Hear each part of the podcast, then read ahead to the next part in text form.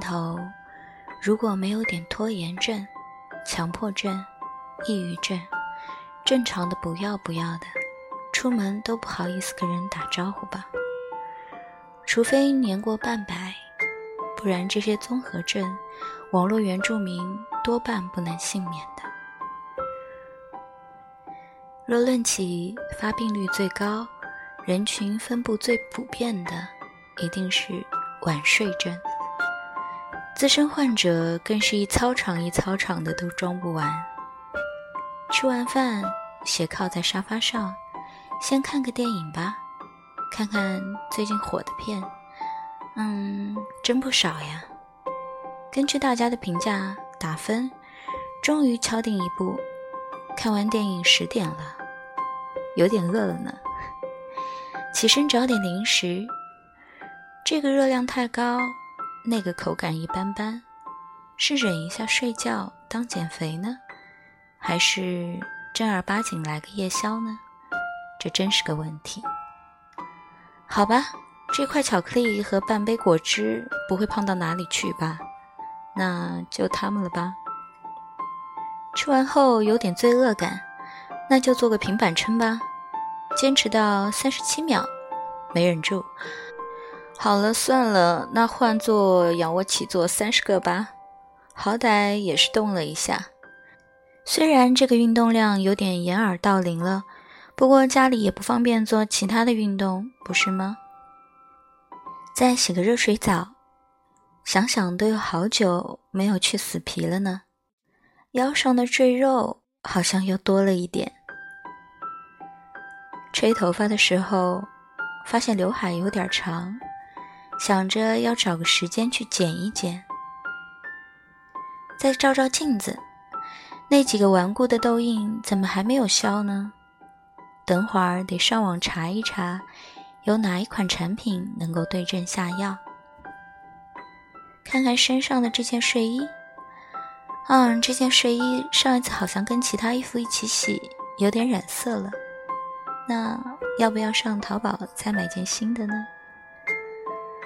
如果在这个过程中找到了某一个点，一时兴起查一查，百度、知乎、天涯轮番上阵，在一个小时也是天经地义的。呀，今天的单词还没有背，睡前半小时的书还没有看，再墨迹一下单词。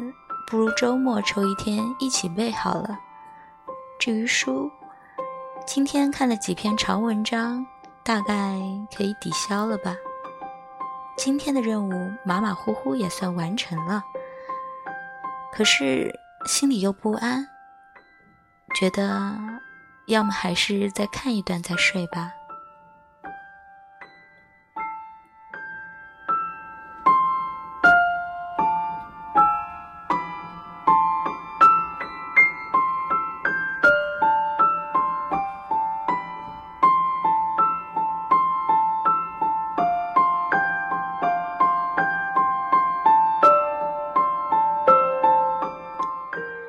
终于躺在了床上，刷刷朋友圈，看看微博热搜，和三两人有一搭没一搭的回复着：“谁谁谁正出国阳光沙滩，谁谁谁半夜还在当泡面加班狗，谁谁谁终于练出了八块腹肌，谁谁谁。”发了段鸡汤，顺便发了张四十五度角的自拍。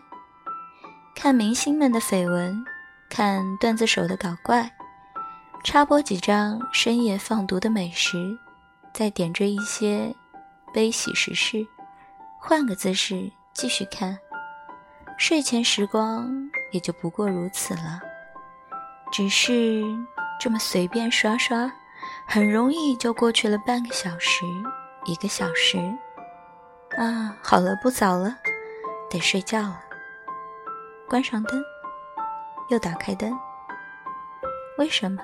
哦，手机好像忘记充电了。插好充电线，再关上灯，终于要正式睡觉了。此时，距离和家人朋友说晚安不知不觉又过去了两个小时。晚上真好，时间、空间都是自己的，被子包围，安全又暖暖的。白天可不一样了，必须打鸡血。哎呀，明天早上的那个方案要点发给我了吗？赶紧打开手机看看。哦哦，发过来了。这群里的对话怎么白天没在意呢？这几句是什么意思？是针对我吗？唉，最近工作压力好大，还是别吓唬自己了。得想想明天穿什么呢？这不冷不热的天，穿衣服可真难搭。晚上还有个小聚会，那得穿一双好走的鞋了。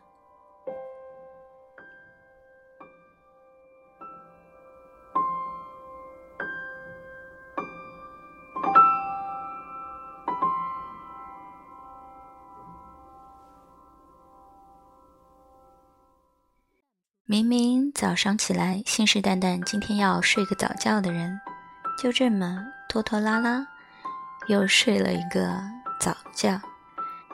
在新的一天刚开始的这几个小时就开始睡觉，算起来还真的是一个早觉呢。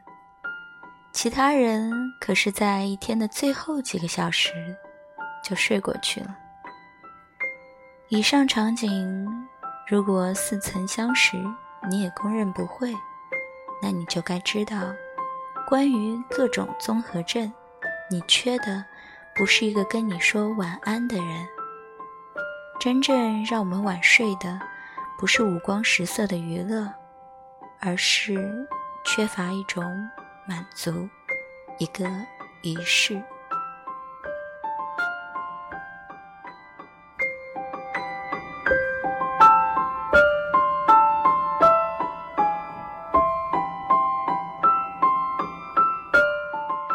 我们在潜意识里，入睡意味着一天的完结。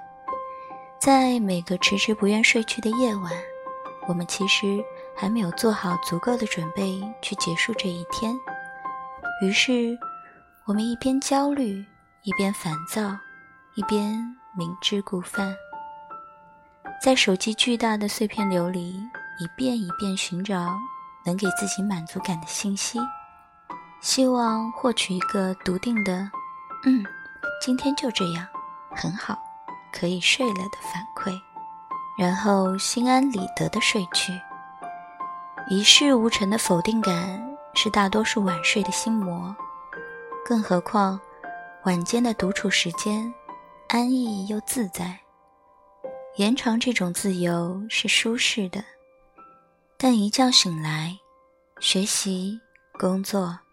家庭生活的压力又纷至沓来，恶性循环。在没有外部原因阻碍的情况下，总是无法在预计的时间上床睡觉。这是灯火阑珊的都市里许多人的写照。如果你也是这个群体的一个人，那不妨试着改改，别再定计划了。别再想早睡拖延，今天有什么没有完成的？是的，那些方案计划就让他们见鬼去吧。对，今天什么都没做，你就是一个凡人。但睡好了，有好的身体，一切都可以放到明天再去做。营造一个睡眠的环境。房间不要灯火通明，选择暖色光源的灯光，也可以来一些舒缓的音乐，即刻入睡的状态。洗完热水澡，擦完乳液，做完面膜，铺好床，喝过水，为电器充上电，上完洗手间，手机关机。当做完这一切的时候，睡觉。就变得顺其自然了。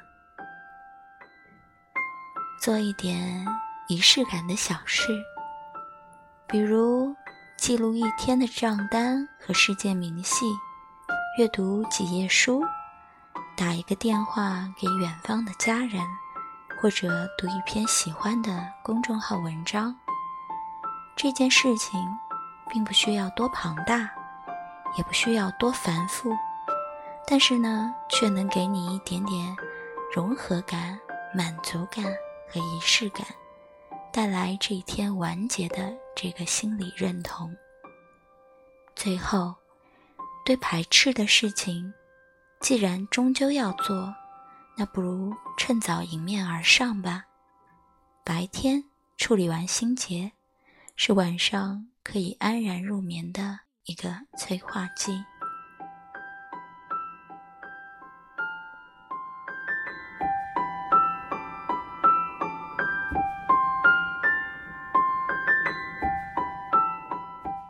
关于早睡，你缺的不是一个跟你说晚安的人，而是和自己说晚安的勇气和行动。祝。每一个人都好眠，晚安。